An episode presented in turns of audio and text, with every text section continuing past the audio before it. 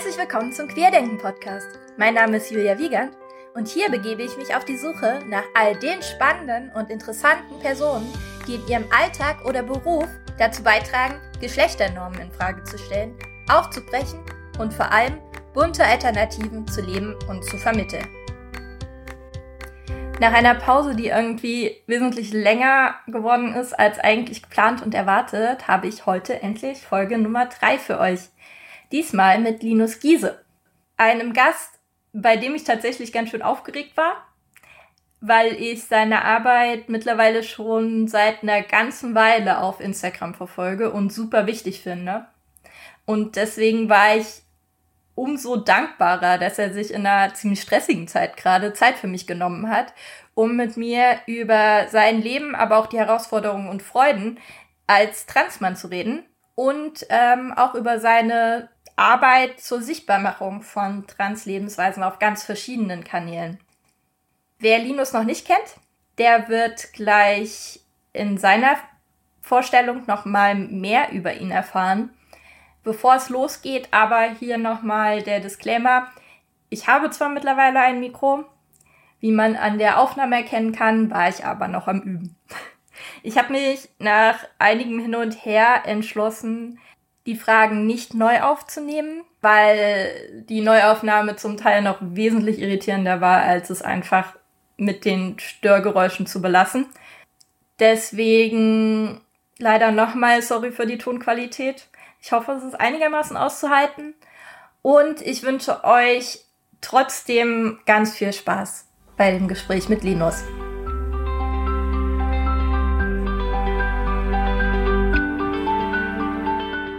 Herzlich willkommen, Linus, beim Querdenken Podcast. Ich frage am Anfang immer, ob du dich selber vorstellen möchtest, weil ich das mhm. immer ganz schön finde, zu hören, wo die Leute da selber so den Schwerpunkt legen, wie sie sich selber am liebsten vorstellen. Deswegen.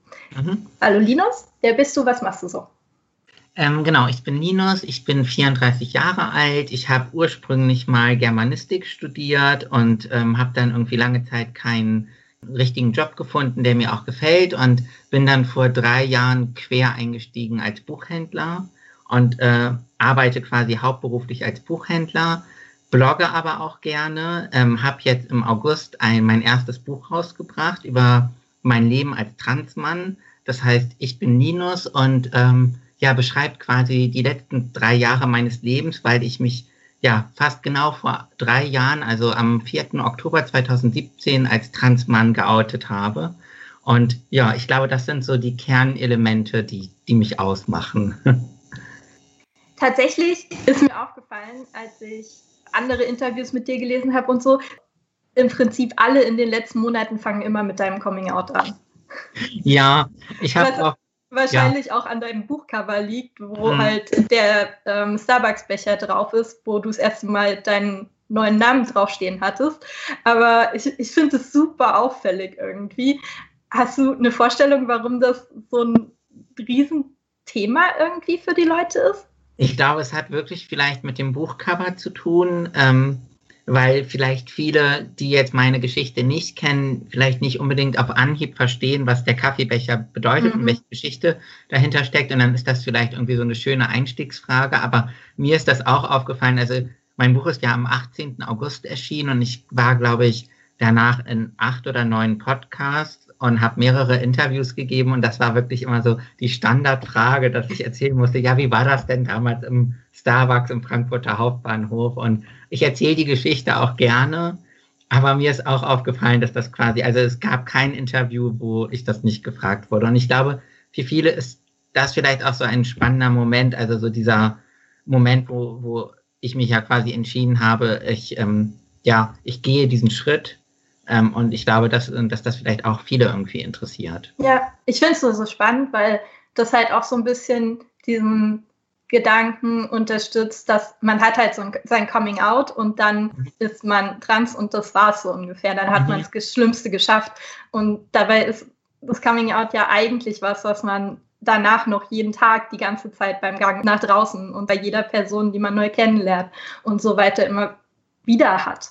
Ähm, genau, also also es gibt quasi so dieses eine große Coming Out, was halt dann bei mir halt auch so diesen ein, dieser eine Moment war halt mit dem Starbucks-Becher.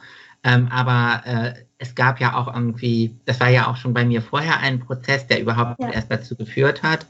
Ähm, und dann eben auch alles, was so, wie du es ja auch sagst, alles, was danach kommt. Und jetzt sind drei Jahre vergangen und ich habe jetzt, glaube ich, nicht mehr ganz so häufig Situationen, in denen ich quasi ein Coming Out habe in mhm. meinem Alltag heutzutage. Also es hat deutlich abgenommen, aber es kommt immer noch mal irgendwie, gerade jetzt ähm, letzte Woche war ich quasi spontan bei einem EKG in mhm. einer Arztpraxis, wo ich vorher noch nicht gewesen bin und ich wusste, ich habe noch nie ein EKG gemacht und dann kam ich da rein und dann sagte die Ärztin, bitte machen Sie Ihren Oberkörper frei. Mhm. Und die kannte mich ja oder die hat mich ja quasi aufgenommen als Herr Giese. Mhm. Und dann stand ich da plötzlich und habe gedacht, ach du meine Güte, was wird sie jetzt über mich denken? Und dann habe ich so gesagt, darf ich meinen BH anbehalten?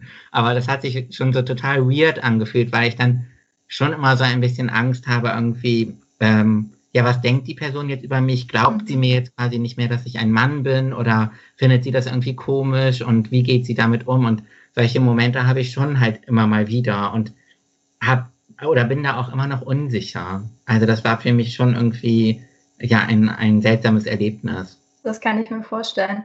Wie ist es insgesamt so für dich, ja jetzt größtenteils schon als männlich gelesen zu werden, oder? Wie genau. fühlt sich das für dich an?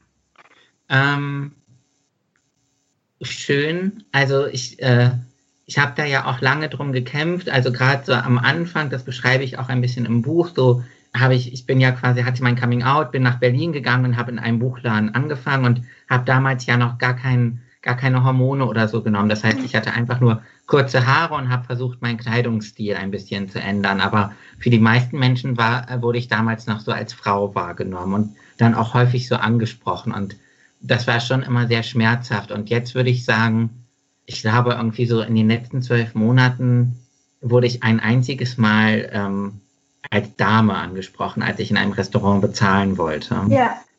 Und es hat sich jetzt auch nochmal, ähm, glaube ich, ein bisschen was verändert dadurch, dass ich die Maske trage. Dann ist es ja eh nochmal, also äh, ja. äh, ich bin da auch so ein bisschen zwiegespalten, weil ich auch ein bisschen traurig bin, ähm, weil man ja mein, meine Barthaare nicht so gut sieht unter der Maske.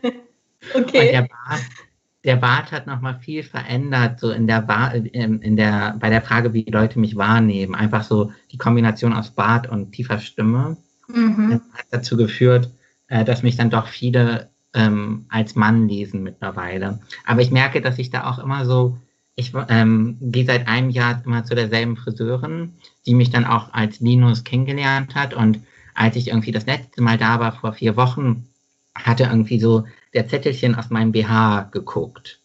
Ah. Und hat die, und die hat den ähm, Umhang, also den Kragen da reingemacht und hat gesagt, oh, ich steck dir den Zettel mal wieder zurück. Mhm. Und das hat so, hat bei mir so direkt Ängste ausgelöst, dass ich gedacht mhm. so, wie schätzt sie das jetzt ein? Und ähm, als ich dann jetzt gestern wieder beim Friseur war und die dann weiter Linus zu mir sagt oder sagt so, jetzt waschen wir dir mal die Haare, mein Lieber, und so, dann ist das quasi sofort wieder so eine Bestätigung dafür, dass ich, ähm, ja, dass ich quasi immer noch so von anderen wahrgenommen werde, wie ich mir das wünsche. Also das ist schon nach all den Jahren immer noch sehr fragil einfach. Also ja. dass ich häufig Angst habe, so mir wird meine Identität weggenommen oder abgesprochen oder ähm, Leute enttarnen mich irgendwie. Mhm. Also es ist schon so eine, eine Angst, die im Hinterkopf einfach immer da ist. Inwieweit hast du das Gefühl, es hat sich die Wahrnehmung anderer Leute auf dich geändert, seitdem du als Mann gelesen wirst? Hm, schwer zu sagen. Also ich, äh, ich weiß gar nicht, ob ich wirklich anders wahrgenommen werde von Menschen. Ähm, das ist auch etwas, was ich häufiger gefragt werde. Ich glaube, dass ich ja. auch vor meinem Coming Out nicht irgendwie, also ich habe irgendwie auch nie keine Ahnung, Frauenfeindlichkeit erlebt oder so, weil ich, glaube ich, auch nie so eine typische Frau gewesen bin, quasi in Anführungsstrichen. Ähm, und deshalb hat sich, glaube ich, so die Wahrnehmung nicht so krass verändert. Ich habe schon manchmal das Gefühl, dass ich quasi anders wahrgenommen werde, äh, weil irgendwie mir andere Dinge zugestanden werden, als das vielleicht Frauen zugestanden wird. Also das fängt irgendwie auch schon so bei der Begrüßung an, dass mich viele, also jetzt während Corona ist das natürlich auch eh alles, aber dass mich Männer eher dann so mit Handschlag begrüßen und nicht mehr okay. umarmen. So halt, weil ja. sich Männer scheinbar so eher die Hand geben zur Begrüßung. ähm, und äh, keine Ahnung, aber das sind einfach nur so, ich glaube, so richtig, ähm, so eine richtig krasse Veränderung habe ich da nicht, ähm, kann ich da nicht beobachten. Ah, auch spannend. Ja. Wie geht's dir insgesamt mittlerweile so seit dem Coming Out mit deinem Gender? Wie fühlt es sich für dich an, ein Mann zu sein? Einfach jetzt auch nach außen hin und nicht mehr nur innerlich. Was, wie hat sich das verändert? Mm, also es fühlt sich quasi einfach alles sehr passend an für mich. Mhm.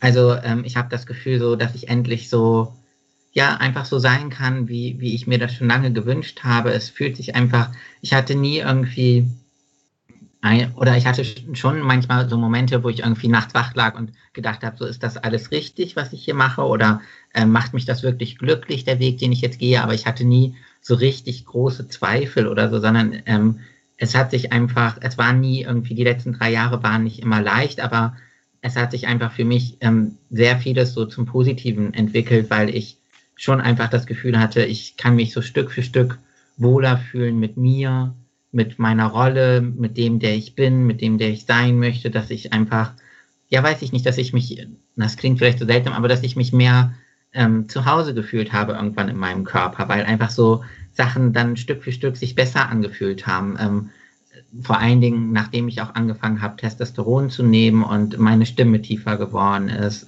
der Bart gewachsen ist. Mhm. Also ich mhm. hatte einfach, es haben sich ganz viele Kleinigkeiten in den letzten drei Jahren geändert, die alle dazu beigetragen haben, dass ich irgendwie gemerkt habe, ja, das, was ich hier mache, ist richtig und, und fühlt sich gut an und macht mich glücklich und, ähm, und ist genau das, was ich, was ich immer wollte. Und ähm, ich glaube, ich hadere aber immer noch so ein bisschen damit irgendwie, es gibt ja so bestimmte Männlichkeitsbilder mhm. oder ähm, so Vorstellungen, wie Männer sein müssen. Und ich glaube, das ist immer noch so, ich habe nach meinem Coming Out irgendwie lange gedacht, so ich muss jetzt super männlich sein. Ja. Und, und ich habe irgendwie zum Beispiel vorher gerne die Flow gelesen. Äh, das ist ja so eine eher typische Frauenzeitschrift. Also mhm. so wird glaube ich, von vielen gesehen und dann habe ich irgendwie gedacht, ach, ich darf jetzt die Flow nicht mehr lesen. Ich muss jetzt mhm. so, dann dachte ich so, was lesen Männer? Lesen die irgendwie Auto, Motor und Sport oder keine Ahnung, was, was tun Männer? Also wie muss ich mich verhalten, um so in den Männerclub reinzukommen? Mhm. Und das hat mich so lange beschäftigt. Und da muss ich sagen, dass ich da jetzt auch irgendwie so in den letzten Monaten nochmal deutlich entspannter geworden bin. Ich habe jetzt zum Beispiel angefangen, mir auch die Nägel zu lackieren, weil ich einfach so festgestellt habe, ah, das ist etwas, was mir Spaß macht und was mir gefällt. Und ähm, dann ist es mir quasi egal, ob Leute irgendwie denken, ach, das tun Männer nicht. Und mhm. da bin ich aber auch immer noch so ein bisschen am herausfinden, so was bedeutet Männlichkeit für mich und, ähm, und wie definiere ich das für mich und wie möchte ich als Mann sein.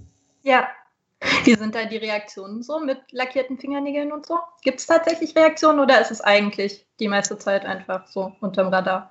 Ähm, es gibt wenig Reaktionen. Lustigerweise habe ich das dann mal auf, Twitter, äh, nee, auf Instagram, hatte ich ein Foto von mir mhm. geteilt, lackierten Nägeln und dann ist mir tatsächlich ein Transmann entfolgt, weil er gesagt hat, so sowas machen Transmänner nicht. Also auch total spannend. Ja, das fand ich auch spannend. Ähm, warum sollen Transmänner das nicht machen? Weil ich finde ja. schon, dass es irgendwie gerade so eine Bewegung gibt, dass mehr Männer irgendwie sich diese Freiheit nehmen. Aber wenn es Transmänner sind, die das tun, wird das irgendwie immer noch so ein bisschen, ja, weiß ich nicht, stößt das eher noch auf Ablehnung. Ähm, jetzt meine Friseurin äh, hat das beim letzten Mal gesehen, meine lackierten Nägel, und hat dann nur gesagt, ähm, ach, wie schön heute mal mit lackierten Nägeln. Hm, Aber okay. ich habe da quasi bisher noch keine ja, keine schlechten Reaktionen drauf bekommen. Und ich glaube, es ist dann aber auch viel so in meinem Kopf. Mhm, das manchmal, kann ich mir vorstellen. Dass ich dann so, als ich dann irgendwie mir die, das erste Mal die Nägel lackiert habe, war ich so total glücklich und dann bin ich am nächsten Morgen aufgewacht und habe sie gesehen und habe gedacht, scheiße, damit muss ich ja heute zur Arbeit gehen. Und, ähm, und dann habe ich so die ganze Zeit irgendwie, war das vor allem so in meinem Kopf, dass ich viel darüber nachgedacht habe, wie finden Kundinnen das? Wundern mhm. die sich? Ähm, nehmen die mich noch als Mann wahr, wenn die sehen, ich habe lackierte Fingernägel? Aber das, ähm, das war wirklich eher sowas in mir und nicht von ja. außen. Spannend. Aber, aber hast du das öfter, dass du quasi auch aus der Trans-Community heraus solche, ja, solches Policing ja im Endeffekt erlebst, deiner Männlichkeit? Also beim Thema Nägel hatte ich das tatsächlich, glaube ich, ähm, zwei oder dreimal, dass es da quasi äh, gar, gar keine kritische Stimmen gab, sondern nur von Trans-Männern Kritik. Mhm. Und ich hatte das jetzt auch, ähm, nachdem mein Buch erschienen ist, äh, hat, also ich hatte mir vor dem Erscheinen meines Buches sehr viele Gedanken darüber gemacht, wie ich damit umgehe, wenn ich irgendwie kritisiert werde oder ähm, keine Ahnung, ja. Wenn es unschöne Reaktionen gibt. Und es gab tatsächlich sehr, sehr wenig unschöne Reaktionen. Das hat mich dann auch erstaunt, aber es gab ähm, Kritik dann auch aus der Trans-Community. Und hm. äh, da habe ich nochmal so festgestellt, dass mich das, glaube ich, am meisten trifft, von der eigenen Community kritisiert zu werden. Ähm, das kann ich mir vorstellen. Was aber auch dann auch nicht überraschend ist, weil die Trans-Community halt total unterschiedlich ist. Also ja. Ähm, wir sind zwar alle trans, aber wir denken nicht alle dasselbe. Und, äh, und ich bin halt äh, ein Vertreter davon, dass ich finde, ähm, jeder darf sein Transsein so ausleben, wie, wie er oder sie das möchte. Also wenn jemand sagt, ich bin trans, aber ich möchte keine Hormone nehmen, finde ich das vollkommen okay. Und wenn jemand sagt, ich bin trans, aber ich nehme nur Hormone, aber möchte keine OPs, finde ich das auch vollkommen mhm. legitim. Aber es gibt halt auch Fraktionen, die sagen so, ähm, natürlich muss man alles quasi Schritt für Schritt durchmachen und dann ist man erst richtig trans. Oder ich habe mir dann auch gesagt, so ich möchte kein Buch schreiben, was diesen Menschen gefällt. Mhm. Ähm, also ja. äh, ich bin jetzt auch irgendwie nicht tief traurig darüber, dass ich da Kritik bekomme und trotzdem trifft es einen, glaube mhm. ich. Was ich tatsächlich auch immer total spannend finde, ist die Sache mit der Stimme. Das ja. hast du jetzt auch schon erwähnt. Das habe ich jetzt schon so oft von, von Transleuten gehört, dass halt die Stimme einfach ein Riesenthema ist ähm, mhm. in der Wahrnehmung, wie man sich selber eben auch wahrnimmt. Weil die Stimme ja auch so unglaublich krass gegendert ist, weil auch ein Punkt, ja. über den man sonst oft nicht so nachdenkt, habe ich das Gefühl, wenn man nicht unmittelbar damit konfrontiert ist irgendwie. Ja. Ähm, und ich habe gesehen, du hast gerade dein Buch selbst eingelesen als Hörbuch. Mhm. Wie ging es dir damit? So deine Stimme dann auch so zu hören die ganze Zeit. Ja, das war, also es war schon ungewohnt, vor allen Dingen, weil ich mir schon sehr, also ich habe schon große Unsicherheit mit meiner eigenen Stimme. Mhm. Also, äh, oder ich lasse mich da auch einfach schnell verunsichern. Ich habe auch, ich war ja auch schon vor der Aufnahme meines Hörbuchs, war ich schon häufiger im Radio, ähm, aber ich habe mir meine Radiobeiträge nie selber angehört. Okay. Also weil das für mich ganz, sich ganz komisch anfühlt, meine eigene Stimme zu hören oder es ganz viel Unsicherheit auslöst bei mir. Und ähm, ich war dann irgendwie kurz nach Erscheinen meines Buches, war ich hier in Berlin an einer ähm, Journalistinnen-Schule und habe dort mit den Journalistinnen ähm, quasi so Probeinterviews gemacht. Also ich war quasi deren Übungsobjekt und die haben mich einmal fürs Fernsehen und einmal fürs Radio interviewt. Mhm. Und dann hat die Dozentin gesagt, und jetzt werten wir diese Gespräche aus. Und das oh. heißt, und dann musste ich mir quasi zwei Stunden lang meine eigene Stimme anhören. Zum allerersten Mal. Okay. Also etwas, was ich sonst immer vermieden habe. Und da habe ich dann zum ersten Mal festgestellt, so, ach, so schlimm ist die gar nicht. Und das ist eigentlich ganz okay, die zu hören. Und äh, das hat mir, glaube ich, auf jeden Fall dann auch irgendwie so geholfen und auch den Mut gegeben, das dann auch mit dem Hörbuch zu machen mhm. ähm, und es selber einzulesen. Aber es ist irgendwie so, wenn ich manchmal irgendwie durch Twitter scrolle und dann jemand schreibt irgendwie so, ah, der klingt wie Bugs Bunny, dann ähm, weiß ich nicht, bin ich da auch super schnell verunsichert. Und mhm. äh, ich mache auch auf Instagram mache ich viele äh, Stories, wo ich quasi so kleine Videos mache, wo ich selber spreche. Und da hat mir dann mal eine Person, die das, glaube ich, total nett gemeint hat, auf eine Story hin, wo ich einfach quasi so von meinem Tag erzählt habe, geschrieben, ich bin Logopädin und ich kann dir gerne dabei helfen, dass du männlicher klingst. Und das war mhm. quasi, glaube ich, als nettes Angebot gemeint, aber ich hatte so bis diesem Moment gedacht, so, ich bin eigentlich zufrieden mit meiner Stimme und klinge doch ganz okay. Und ja. dass mir eine Person schreibt, ähm, äh, ich kann dir helfen, dass du irgendwie männlicher klingst, hat mich dann halt irgendwie ja dann auch verunsichert. Aber das wäre tatsächlich für mich auch eine Frage jetzt gewesen, ob du da irgendwie jemals ähm, das in Betracht gezogen hast, weil das ja auch so ein Thema ist, was dann potenziell auf dem Plan steht, dass man irgendwie mal ein Stimmtraining macht oder sowas. Oder ob du da nee. eigentlich einfach zufrieden bist mit. Nee, also ich bin, bisher bin ich einfach zufrieden und ich habe quasi auch keine Ambition, irgendwo hinzukommen mit dieser Stimme. Hm, also ich okay. bin einfach zufrieden mit dem, wie sie ist. Ich weiß, dass viele Transfrauen ja ähm, mhm, genau. die machen, weil das, glaube ich, für Transfrauen auch deut deutlich schwieriger ist, wie, wenn die Stimme quasi so tief gewesen ist, sie höher zu bekommen. Ich habe ja quasi gar nichts gemacht, außer mhm. dass ich irgendwann in den Stimmbruch gekommen bin und sich die Stimme dann halt verändert hat. Ähm, ich hätte, ich glaube, das Einzige, woran ich potenziell mal Interesse hätte, wäre sowas wie ein Sprechtraining zu machen, aber jetzt nicht mit dem Ziel, meine Stimme tiefer zu bekommen, ähm, sondern irgendwie eher einfach mit dem Ziel, falls ich häufiger im Radio bin oder mal einen eigenen Podcast machen würde, ähm, dass ich einfach besser sprechen kann. Ja. Aber ich glaube, ich hätte auch gar keine Lust, jetzt irgendwie, keine Ahnung, immer durch den Kehlkopf zu sprechen oder mich irgendwie immer beim Sprechen total zu verstellen, nur um dann irgendwie drei Nuancen tiefer zu klingen oder so, ja. weil ich denke, diese Stimme gehört zu mir und ist so, wie sie ist. Und ich bin eigentlich ganz zufrieden damit, wenn jetzt nicht halt Leute ständig sagen, du klingst wie Bugs Bunny. Ja, wo wir schon bei solchen Sachen sind. Ähm, ich habe im Zeitmagazin gelesen, zum einen hast du geschrieben, dass du kaum noch weinst und ähm, aber auch, dass du kaum noch träumst und dass das am Testosteron liegt. Ähm, wenn du so über deine körperlichen Veränderungen redest, beziehungsweise die Veränderungen, die am Testosteron hängen, Hast du da nicht manchmal Angst, dass das irgendwie diese essentialistischen Gedanken von Männer sind jetzt weniger emotional, die können halt nicht so weinen, ähm, verstärkt? Und wie gehst du damit um, irgendwie so eine Balance zu finden zwischen, das sind hier die körperlichen Veränderungen, die halt einfach stattfinden durch das Testosteron und das sind die Sachen, die halt einfach das nicht unbedingt mit sich bringen muss, dann auf einmal automatisch. Ja. Ähm, also es ist immer ein Zwiespalt, glaube ich, weil ich auch diese Gefahr sehe, dass wenn ich sowas sage, wie ich, äh, ich weine jetzt nicht mehr, seitdem ich Testosteron bekomme, dass das irgendwie dann so äh, schnell irgendwie darauf übertragen wird, dass, dass Männer vielleicht irgendwie weniger empathisch oder mitfühlend mhm. sind gegen dem Testosteron. Ich habe ja den Artikel im Zeitmagazin nicht selber geschrieben, sondern es ah, war okay. das Protokoll meiner Aussagen. Und ich glaube, so gerade das mit dem Träumen, ähm, ist halt einfach eine Beobachtung an mir, also dass ich quasi mich daran zurückerinnern kann, dass ich vor drei Jahren noch deutlich intensivere Träume hatte und das jetzt nicht mehr der Fall ist. Aber natürlich wäre es, glaube ich, ein gefährlicher Schluss zu sagen, ähm, alle Menschen, die Testosteron in sich haben, träumen mhm. nicht mehr oder so. Und ja. da, da möchte ich auch auf gar keinen Fall hin. Es ist jetzt eine Veränderung, die ich an mir beobachtet habe, genauso wie ich irgendwie auch manchmal an mir beobachte, dass ich irgendwie so schrecklich mansplainig äh, werde manchmal.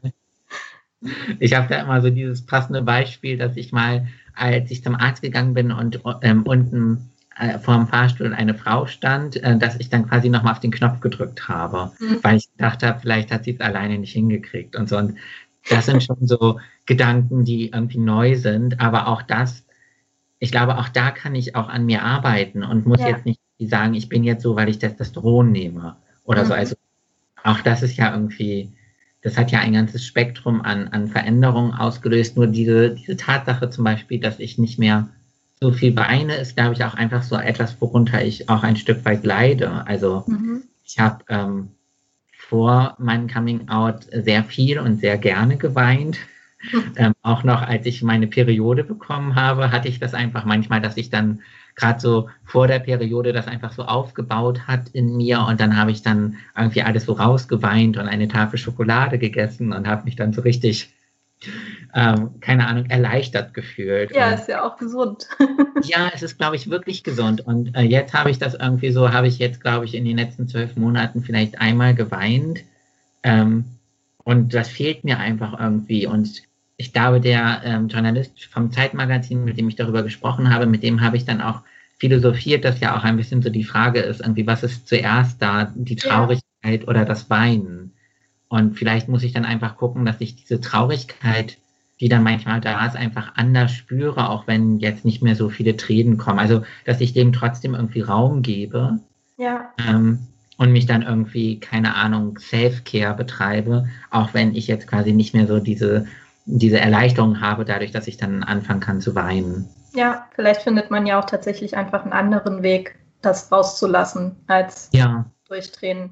Ja, ich habe zum Beispiel, also ich bin da auch irgendwie, ich merke auch, dass sich da irgendwie jetzt in den letzten drei Jahren auch einfach ganz viel bei mir verändert hat und dass ich jetzt irgendwie so an dem Punkt bin, wo ich denke, ähm, ach, ich fange mal an mit autogenem Training oder mhm. mit Yoga. Also ich glaube, ähm, für mich ist das irgendwie wirklich sowas auch wie eine Entdeckungsreise und ich entdecke auch so ganz viel an mir und gucke einfach, also gucke mir das auch alles an oder mein Ziel ist es, glaube ich, einfach so ein, ein glückliches, zufriedenes Leben zu führen und ähm, gucke einfach so, was, was muss ich tun, um das zu erreichen.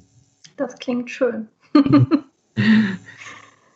Warum ist es dir überhaupt so wichtig, deine Geschichte auf die Art und Weise zu teilen? Also gerade ja auch so sehr persönlich, zum mhm. Teil sehr intim, auch was die mhm. Informationen mhm. angeht.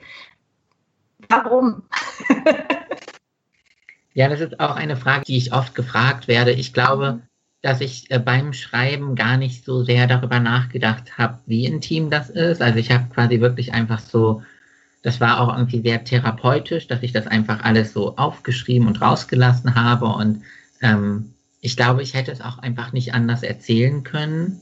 Also es war mir irgendwie auch wichtig, das so offen wie möglich zu schreiben und ähm, diese Seiten oder diese Aspekte auch zu zeigen. Und trotzdem gibt es ja auch Dinge, die ich irgendwie für mich behalte oder die ich nicht erzähle oder die ich ausspare. Also ähm, es ist quasi auch nicht irgendwie, ich, ich lege auch nicht alle Karten auf den Tisch, sondern mhm. ich behalte mir auch vor, manche Dinge eben nicht, nicht zu erzählen. Aber es war für mich, glaube ich, einfach wichtig, die Punkte zu erzählen, wo ich das Gefühl hatte, dass vielleicht andere Menschen daran irgendwie andocken können und vielleicht etwas daraus mitnehmen können. Also ich glaube, so dass der eine Aspekt war, dass es für mich irgendwie heilsam war, das alles mal aufzuschreiben und der andere Aspekt war die Hoffnung, dass ähm, Menschen, die das in die Hand nehmen, vielleicht irgendwie daraus etwas mitnehmen können, dass ihnen irgendwie weiterhelfen können, sie sich vielleicht auch wiedererkennen können, weil sie irgendwie dieselben Schwierigkeiten haben oder irgendwie in dieselben Fallen tappen wie ich und dann irgendwie davon profitieren können. Ich habe auch gesehen, dass du gerade zum ersten Mal in der Schule warst und mit äh, ja. SchülerInnen darüber geredet hast. Wie war das denn so und über was habt ihr da so geredet? Das, also ich hatte große Angst. Ich war, glaube ich, von nichts so aufgeregt wie vor diesem Tag. ähm, und dabei hatte ich noch sehr viel Glück. Also es war ein Gymnasium in Steglitz hier in Berlin und ähm, die waren schon 16 oder 17 und das war quasi so ein freiwilliger Zusatzkurs ähm, oder ah. freiwilliger Zusatzkurs im Politikunterricht. Und äh, wir haben uns irgendwie am Nachmittag getroffen und haben dann in der Turnhalle so in einem Halbkreis zusammengesessen und ich habe einfach dann angefangen, irgendwie so meine Geschichte zu erzählen. Ich habe ähm, Stellen aus meinem Buch vorgelesen und dann haben die SchülerInnen auch tatsächlich Dinge von sich geteilt und hm. erzählt mhm. und wir sind dann auch so ein bisschen in ein Gespräch gekommen und ähm, die haben auch teilweise Fragen gestellt. Also die waren auch sehr interessiert so daran, was hat sich durch das Testosteron mhm. verändert oder ähm, ein Junge hat zum Beispiel auch erzählt, dass er, als er klein gewesen ist, sich gerne irgendwie als Pipi Langstrumpf verkleidet hat oder auch Kleider angezogen hat und sich trotzdem jetzt als Junge fühlt. Und das hat mich total beeindruckt, dass irgendwie, ja, ein, ein Junge mit 17 oder 16 sowas in einer Klasse erzählt, ähm, mhm. ohne Angst zu haben, dass er jetzt gemobbt wird oder ausgelacht wird oder so. Das fand ich schon sehr beeindruckend. Und ein Mädchen hat am Ende gesagt, dass, es, dass sie das total toll fand, diesen, also wir saßen irgendwie so drei Stunden zusammen, dass sie das total toll fand, weil sie zum ersten Mal so verstanden hat, dass es sowas wirklich gibt, dass das mhm. real ist. Und, ich glaube, mit dem Ziel bin ich auch dahin gegangen, dass das Thema Trans für die Kinder danach nicht irgendwie sowas ähm, Abstraktes ist, sondern dass sie irgendwie wirklich festgestellt haben, so, dass, ja, das, das ist, da stecken Menschen hinter. Ja, total. Also hattest du schon das Gefühl, das ist noch sehr abstrakt eigentlich. Ähm, ja, ich hatte teilweise schon das Gefühl, dass das, ja, dass das für die eher sowas Abstraktes war, worüber die mal irgendwie eine Dokumentation geguckt haben, aber ähm, dass die zum Beispiel jetzt keine Transmenschen in ihrem Umfeld hat. Und ähm, dass das, glaube ich, für alle so die erste Begegnung mit einem Transmann im echten Leben gewesen ist. Und ich glaube, sowas ist total hilfreich. Und ich bin auch so ein bisschen traurig mit Corona und so, weil ich glaube, sonst wäre das jetzt auch noch ein bisschen leichter, sowas noch ja. öfter zu machen, in Schulen zu gehen und so weiter. Und ich hoffe, das wird sich so im nächsten Jahr noch ein bisschen mehr ergeben, dass ich das machen kann, weil ähm, mir das schon sehr viel Spaß macht. Also ich habe, glaube ich, in den letzten drei Monaten gemerkt, dass mir irgendwie an Schulen gehen oder mit ähm, jungen Journalistinnen arbeiten oder so, dass mir so etwas am meisten Spaß macht, weil ich dann das Gefühl habe, dass ähm, das, was ich tue, irgendwie noch so einen Mehrwert hat. Ja, es hat so eine direkte Auswirkung, so richtig. Ja, genau. Ja. ja. also ich twittere ja auch viel oder so, aber da habe ich manchmal so das Gefühl, dass ähm, das hat keinen richtigen oder hat keinen direkten Effekt, aber irgendwie wirklich in eine Schule gehen oder wirklich an eine Uni gehen oder ähm, mit Journalistinnen arbeiten oder so, da habe ich das Gefühl, da kann ich wirklich etwas tun, was das Leben von Menschen irgendwie mhm. zumindest ein Stück weit verändert. Und ähm, das ist schon etwas, was, woran ich sehr viel Freude habe. Du sagst ja auch selber immer wieder, dass du es total bereust, dass du erst mit 31 wirklich mhm. so richtig dir über deinen Gender klar geworden bist mhm. ähm, und das auch mit anderen geteilt hast. Hast du das Gefühl, es hätte was gegeben während deiner Schulzeit, wo du zum Beispiel zum ersten Mal drüber nachgedacht hast überhaupt? Ähm, oder dann auch während dem Studium, was es dir leichter gemacht hätte? Ich glaube schon, wenn es irgendwie zum Beispiel so ein Buch gegeben hätte wie meines jetzt, mhm. oder wenn jemand quasi an, an, an unsere Schule gekommen wäre und gesagt hätte, ich bin ein Transmann und so und so ist das bei mir, dass mir das vielleicht schon nochmal ein Stück weit mehr vielleicht den Mut gegeben hätte, so etwas zu tun. Aber für mich war das halt irgendwie, als ich 16 oder 17 war, war, war das einfach eine Idee oder eine Möglichkeit, die so weit weg.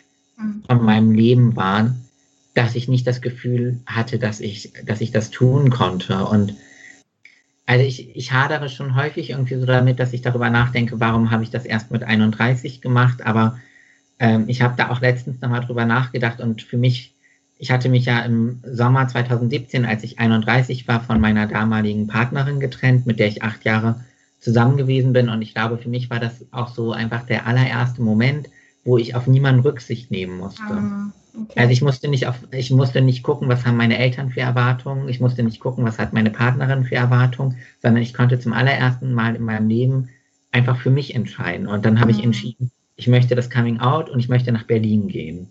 Und das hat dann so mein Leben komplett auf den Kopf gestellt. Aber ich weiß auch gar nicht, ob ich, also ich hätte das, glaube ich, gar nicht mit Anfang 20 gekonnt. Okay, ja, krass. Finde ich halt auch so eine total wichtige Sache immer noch, weil ich das Gefühl habe, dass die Erzählung über Transmenschen immer noch sehr oft ist, die Person hat es mit drei Jahren schon gewusst und ähm, mhm. das war eigentlich die ganze Zeit klar. Aber ich finde auch aus persönlicher Erfahrung, dass es unheimlich schwer ist, sich ähm, bewusst damit auseinanderzusetzen, wie sich sein eigenes Geschlecht eigentlich anfühlt ähm, und anfühlen sollte, weil man ja nie darüber redet. Ja, und es ich glaube, lernt.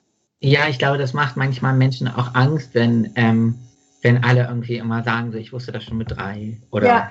äh, ich habe es schon mit sechs gesagt oder so, weil ich finde es auch völlig legitim, es mit 30 zu sagen oder mit 40 oder mit 50 oder mit 60. So, äh, Hauptsache, wenn, wenn Menschen dieses Bedürfnis haben, da ist, dass die es irgendwann sagen.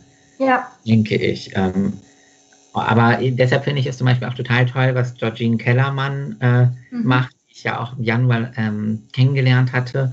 Äh, ich glaube, die war ja Anfang 60, als sie öffentlich gesagt hat, ich total bin eine Frau. Ja. Und, äh, das finde ich auch total wichtig, dass, äh, dass, dass es eben auch Menschen gibt, die eben äh, älter sind, wenn sie diesen Schritt gehen. Mhm.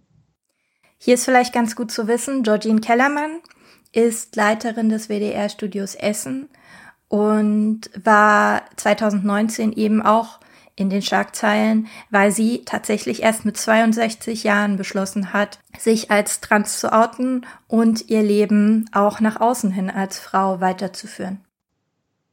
Was hast du da in so der öffentlichen Diskussion das Gefühl, kommt im Moment noch nicht so durch vielleicht? Was sind Themen, die deiner Meinung nach noch nicht so richtig diskutiert, angesprochen werden? Hm, gute Frage. Ich habe ähm, also ich habe das Gefühl, dass im öffentlichen Diskurs der Fokus im Moment sehr stark darauf liegt, ähm, was ist mit Kindern und Jugendlichen. Mhm. Also werden die zu früh diagnostiziert. Ähm, und da habe ich das Gefühl, gibt es so Schreckgespenster, aber viel zu wenig tatsächliche Fakten. Also ich fände, es bräuchte auch einfach mal so eine Aufklärung, was heißt das eigentlich, eine Behandlung von Kindern und Jugendlichen? Ich glaube, viele Menschen, die ein Problem damit haben, stellen sich vor, dass quasi irgendwie jetzt so vierjährige Kinder auf dem OP-Tisch landen.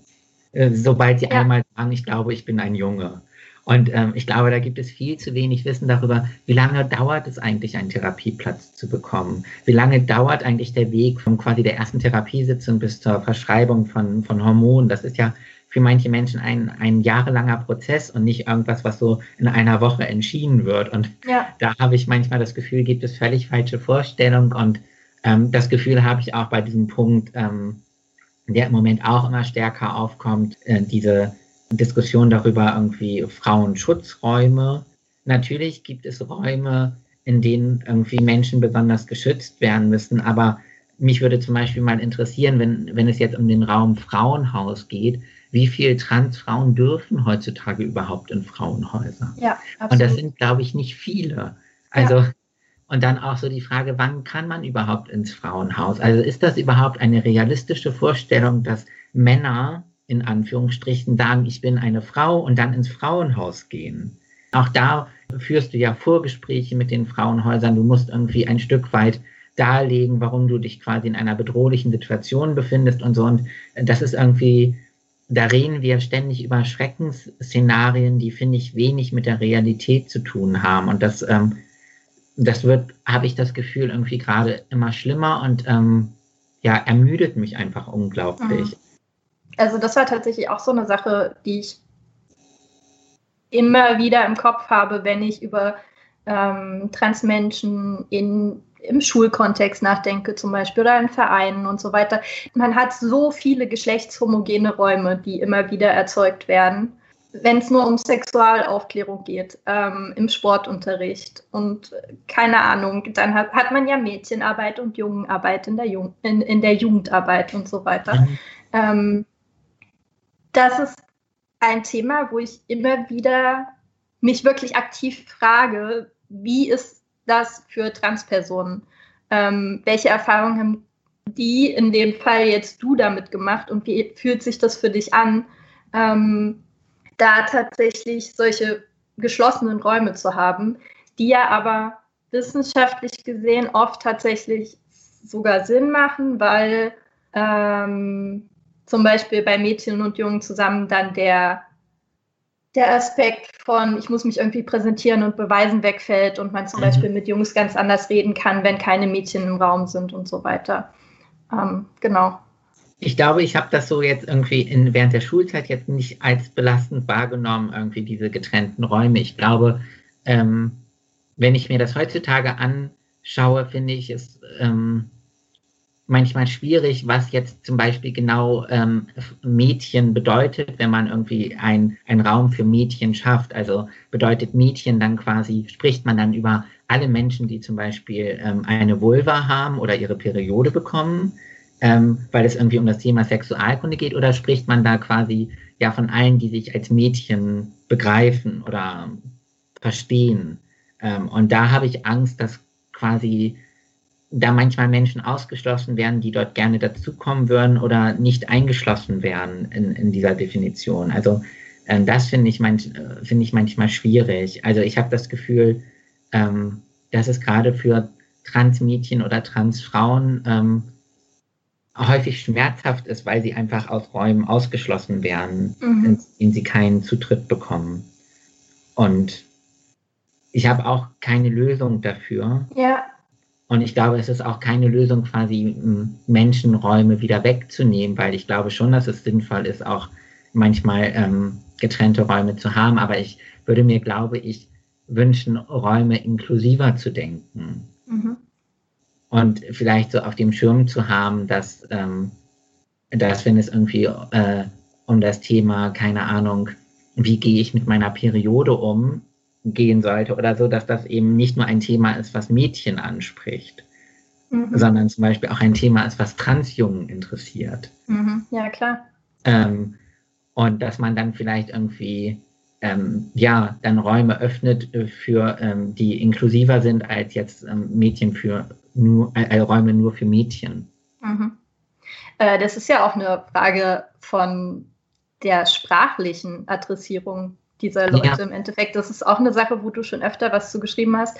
Ähm, die Sache mit dem Sternchen hinter Frauen und Männern. ähm, und wie man das dann tatsächlich adressiert, diese Räume im Endeffekt. Ganz viele Leute schreiben ja eben, gerade um inklusiv zu sein, ein Sternchen hinter Frauen und Männer, um zu zeigen, wir schließen da eben alle mit ein. Ähm, du bist aber einer der Verfechter von lieber nicht. ähm, magst also du dazu was sagen? Ähm, ich glaube, diese Sternchen-Diskussion ist eine echt schwierige Diskussion. Mhm. Ich bin äh, und ich glaube, es gibt auch in Einzelfällen sicherlich gute Begründungen dafür, das Sternchen zu benutzen. Also ich glaube, es ist auch immer wichtig, darüber ins Gespräch zu kommen. Mhm. Ähm, ich bin, glaube ich, ein Verfechter dafür, wenn ein Sternchen genutzt wird, ähm, sollte auch eine Fußnote genutzt werden. Mhm. Also ich glaube, es reicht nicht, Räume inklusiver zu machen, indem man da einfach ein Sternchen dranhängt, ohne eine Vorstellung davon zu haben, wen meint man damit eigentlich. Ja.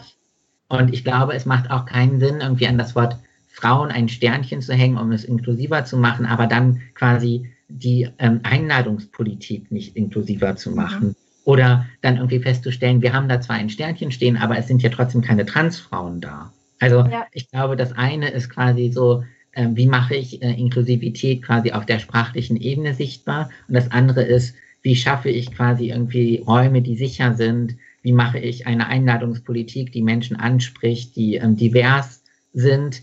Ähm, und das ist, das, dass manche, glaube ich, da auch so ein bisschen vielleicht ähm, bequem sind, wenn sie einfach denken, ich, ich bin jetzt inklusiv, indem ich ein Sternchen benutze. Oder was mir häufig auffällt, ist, äh, was, wenn es jetzt zum Beispiel um ein, ähm, um einen Workshop geht, wo es zum Beispiel um, um die Vulva geht. Und dann würde man schreiben, dieser Workshop richtet sich an alle Frauen mit Sternchen da setzt dann bei mir so der Gedanke ein, wer ist denn hier gemeint mit dem Sternchen? Weil sind damit jetzt wirklich ähm, Transfrauen gemeint? Bin dann im Zweifelsfall eher ich gemeint? Also äh, symbolisiert das Sternchen ja, quasi, wir meinen alle Frauen und alle Menschen mit Vulva. Ähm, und da würde ich mir einfach, glaube ich, oder ich fände es total toll, wenn Veranstaltungen oder Projekte inklusiv sind, aber dann würde ich mir wünschen, dass dann vielleicht konkreter dort steht, wer ist hier gemeint. Mhm. Aber ich glaube, das ist auch irgendwie vielleicht so auch dem ähm, Twitter-Diskurs manchmal geschuldet. Also ich mhm. habe das Gefühl, auf Twitter gibt es sehr viel vehemente Stimmen gegen das Sternchen.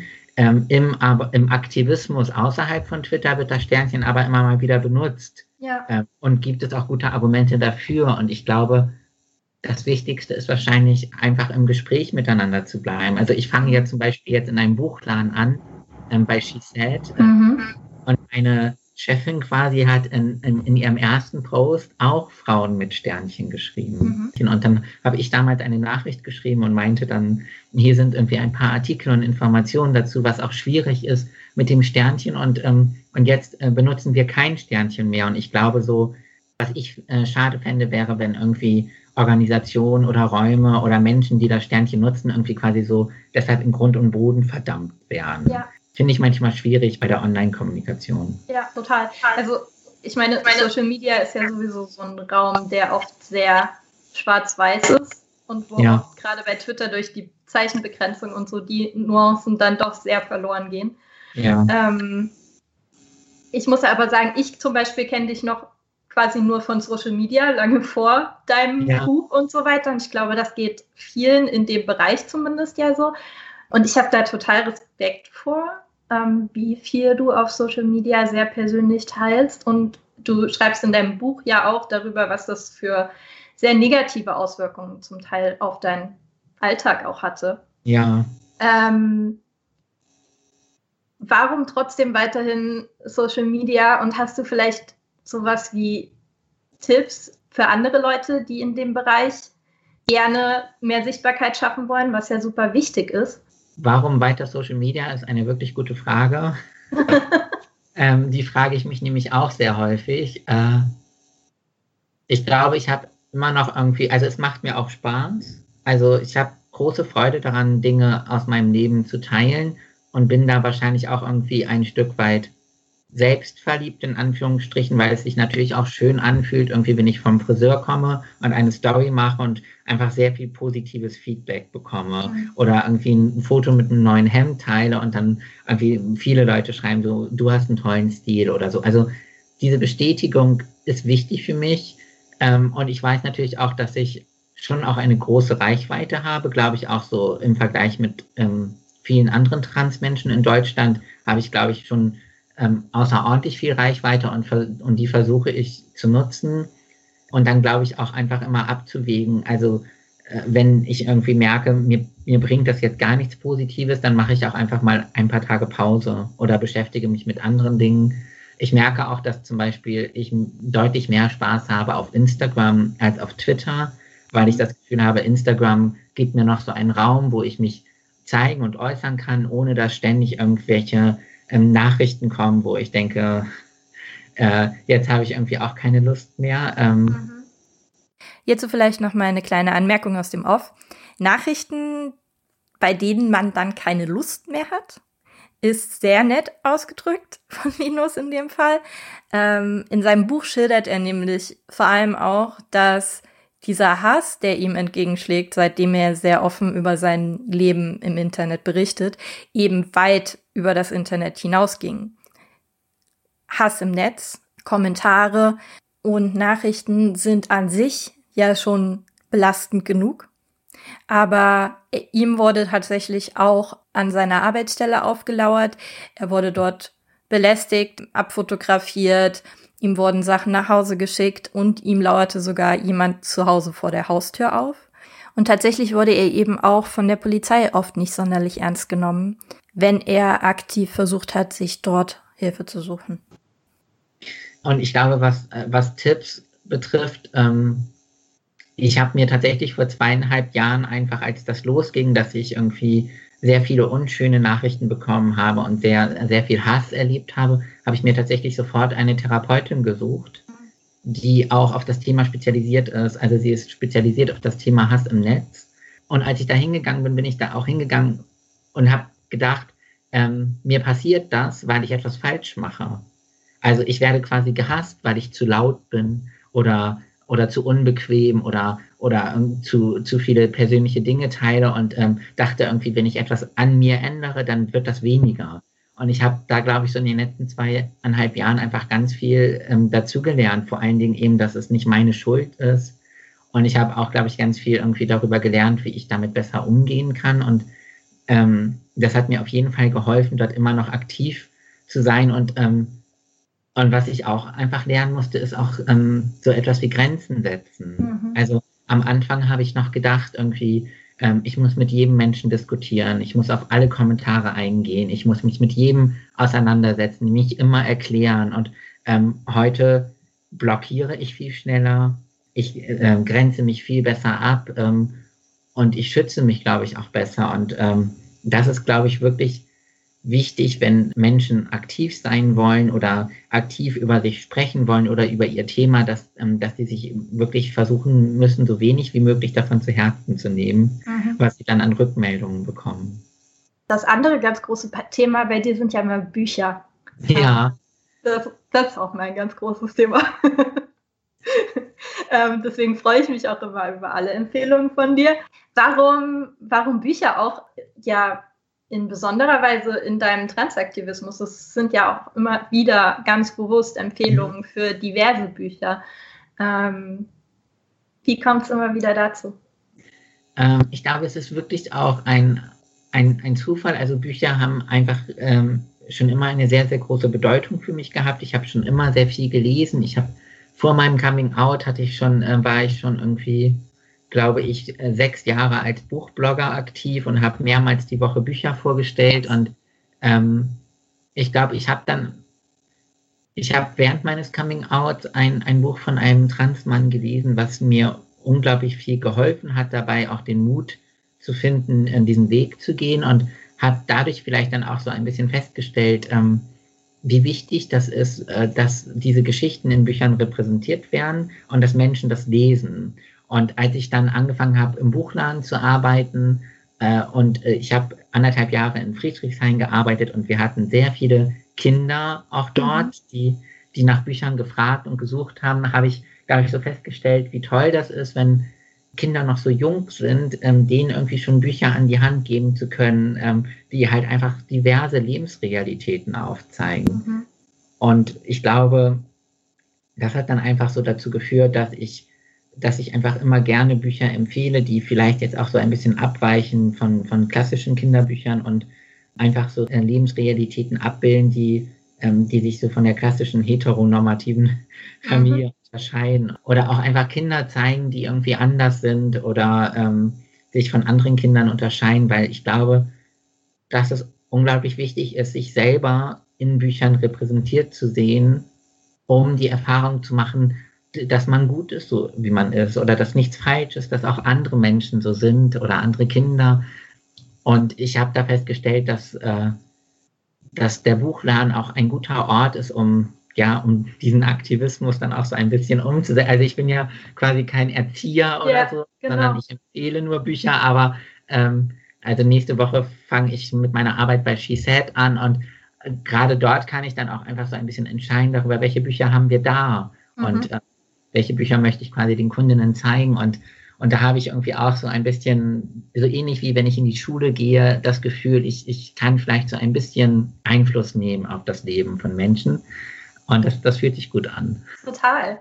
Damit bist du ja jetzt quasi eine von den Quellen geworden, wo man irgendwie Informationen über Transmenschen und äh, Lebensweisen und so weiter kriegen kann. Wo hast denn du Informationen eigentlich hergekriegt für dich? Und hast du irgendwas, was du empfehlen würdest? Ich wusste ähm, noch nicht so viel, als ich mein mhm. Coming Out hatte. Ich glaube, ich habe damals das Buch Darling Days gelesen. Das ist im Surkamp ähm, Verlag erschienen und erzählt die Geschichte von Io Tillett Wright, der, der sich als Transmann geoutet hat. Das hat mir glaube ich, überhaupt schon so ein bisschen dabei geholfen, so diese ganzen inneren Prozesse zu verstehen. Äh, Gerade dann, bei, bei dem Buch ist es ja auch ein ganz großes Hin und Her immer wieder, genau. was ich total spannend finde. Genau, und ich glaube, ich hatte bis zu meinem Coming Out und bis zu diesem Buch ähm, so das Gefühl, es ist quasi immer ein super geradliniger ja. Weg. So, also irgendwie Transmenschen erkennen mit drei, dass sie trans sind und dann machen sie die, die Hormonbehandlung, äh, lassen sich operieren und dann sind sie quasi das andere Geschlecht. Also diesen Eindruck hatte ich von den Medien. Und, ja. ähm, und dann hatte ich auch lange Zeit so das Gefühl, ich kann das gar oder ich kann das gar nicht leisten oder, oder ich werde nie so aussehen wie die, die Transmänner, die man halt irgendwie in der öffentlichen Wahrnehmung sieht. Und deshalb war das für, ein Buch für mich total wichtig bei der Erkenntnis, es gibt nicht den einen Weg, sondern du kannst irgendwie auch Abzweigungen nehmen oder du kannst sagen, mein Weg ist jetzt schon zu Ende, den Rest möchte ich nicht mehr gehen oder kannst dich nochmal umentscheiden. Das fand ich irgendwie total hilfreich. Und ähm, dann habe ich angefangen, auf Twitter äh, zu sprechen darüber. Und ich glaube, es hat mir auch total viel dabei geholfen, andere Menschen, andere Transmenschen kennenzulernen.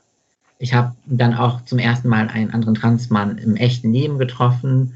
Ähm, ich habe äh, vielen Transmenschen gefolgt und ich glaube, ich habe auch nie so davor zurückgezögert und ich glaube, das würde ich auch allen Menschen empfehlen, ähm, ja, mir einfach Hilfe zu suchen. Also ich bin auch sehr oft einfach so hier in Berlin bin ich natürlich auch so an der Quelle, aber auch einfach in Beratungsstellen gegangen und ähm, habe mich einfach, habe dort quasi so gesagt, so das und das beschäftigt mich gerade oder ähm, bei dem und dem Thema wünsche ich mir Hilfe.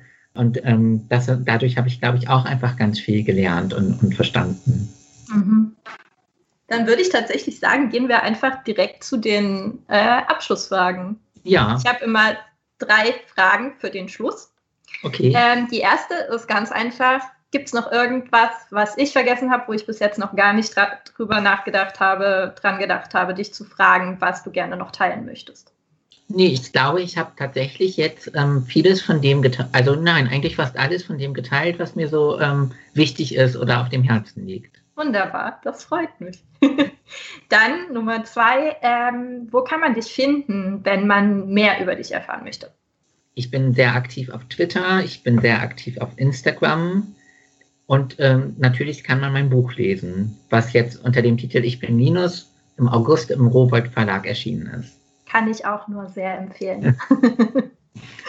ähm, und dann, last but not least, ich mache ja auch Fortbildungen für Lehrkräfte, pädagogische Fachkräfte vor allem, aber auch Workshops in Schulen. Und ich möchte gerne Sachen mitnehmen Und mhm. du kannst mir etwas mitgeben in die nächste Fortbildung. Eine Botschaft, ein Lerninhalt, eine Bitte, ähm, was auch immer dir gerade in den Kopf kommt. Was wäre das? Oh mein Gott, ich, ähm, das ist eine gute Frage. Ich glaube, ähm, vielleicht die Botschaft, dass eine Vulva nicht immer weiblich ist und ein Penis nicht immer männlich und dass ich quasi, dass Kinder ganz unterschiedliche Körper haben können und dass das, glaube ich, wichtig ist, das, das immer wieder zu bedenken. Und ich glaube, dass das wäre so ähm, meine Botschaft, von der ich mir wünschen würde, dass viele Menschen sie, sie vielleicht ähm, ja, verinnerlichen oder überhaupt darüber nachdenken, reflektieren. Das war's schon wieder von meinem Gespräch mit Linus. Finden könnt ihr ihn, wie gesagt, auf Instagram und Twitter unter seinem Namen oder immer öfter auch auf dem Account des Buchladens, wo er jetzt eben anfängt, She Said Books in Berlin. Einem Buchladen, der sich auf Literatur von Frauen und queeren AutorInnen spezialisiert hat. Sein Buchblog ist zu finden unter buzzaldrins.de und all das findet ihr natürlich auch nochmal schriftlich in den Show Notes. Ich hoffe, ihr fandet es genauso spannend wie ich. Und falls ihr Ideen habt, mit wem ich in nächster Zeit noch so ein Gespräch führen sollte oder könnte, oder ihr vielleicht selber jemand seid, wo ihr denkt, andere Leute würden davon profitieren, mehr von euch und eurer Arbeit zu erfahren, dann meldet euch jederzeit bei mir und macht Vorschläge. Ich bin für alles offen und sehr dankbar. Wenn euch das Ganze gefallen hat, dann bitte teilen, verlinken, liken, dem Ganzen folgen. Alles, was mir dabei helfen könnte, sichtbarer zu werden für all die Leute, die das Ganze hier sonst noch interessieren könnte. Mich und meine Angebote gibt es zu finden unter www.queerdenken.de oder auf Instagram, Facebook und Twitter. In zwei Wochen gibt es dann die nächste Folge. Bis dahin wünsche ich für alle, die das betrifft, eine schöne Adventszeit und für alle anderen sonst auch einfach eine schöne Zeit.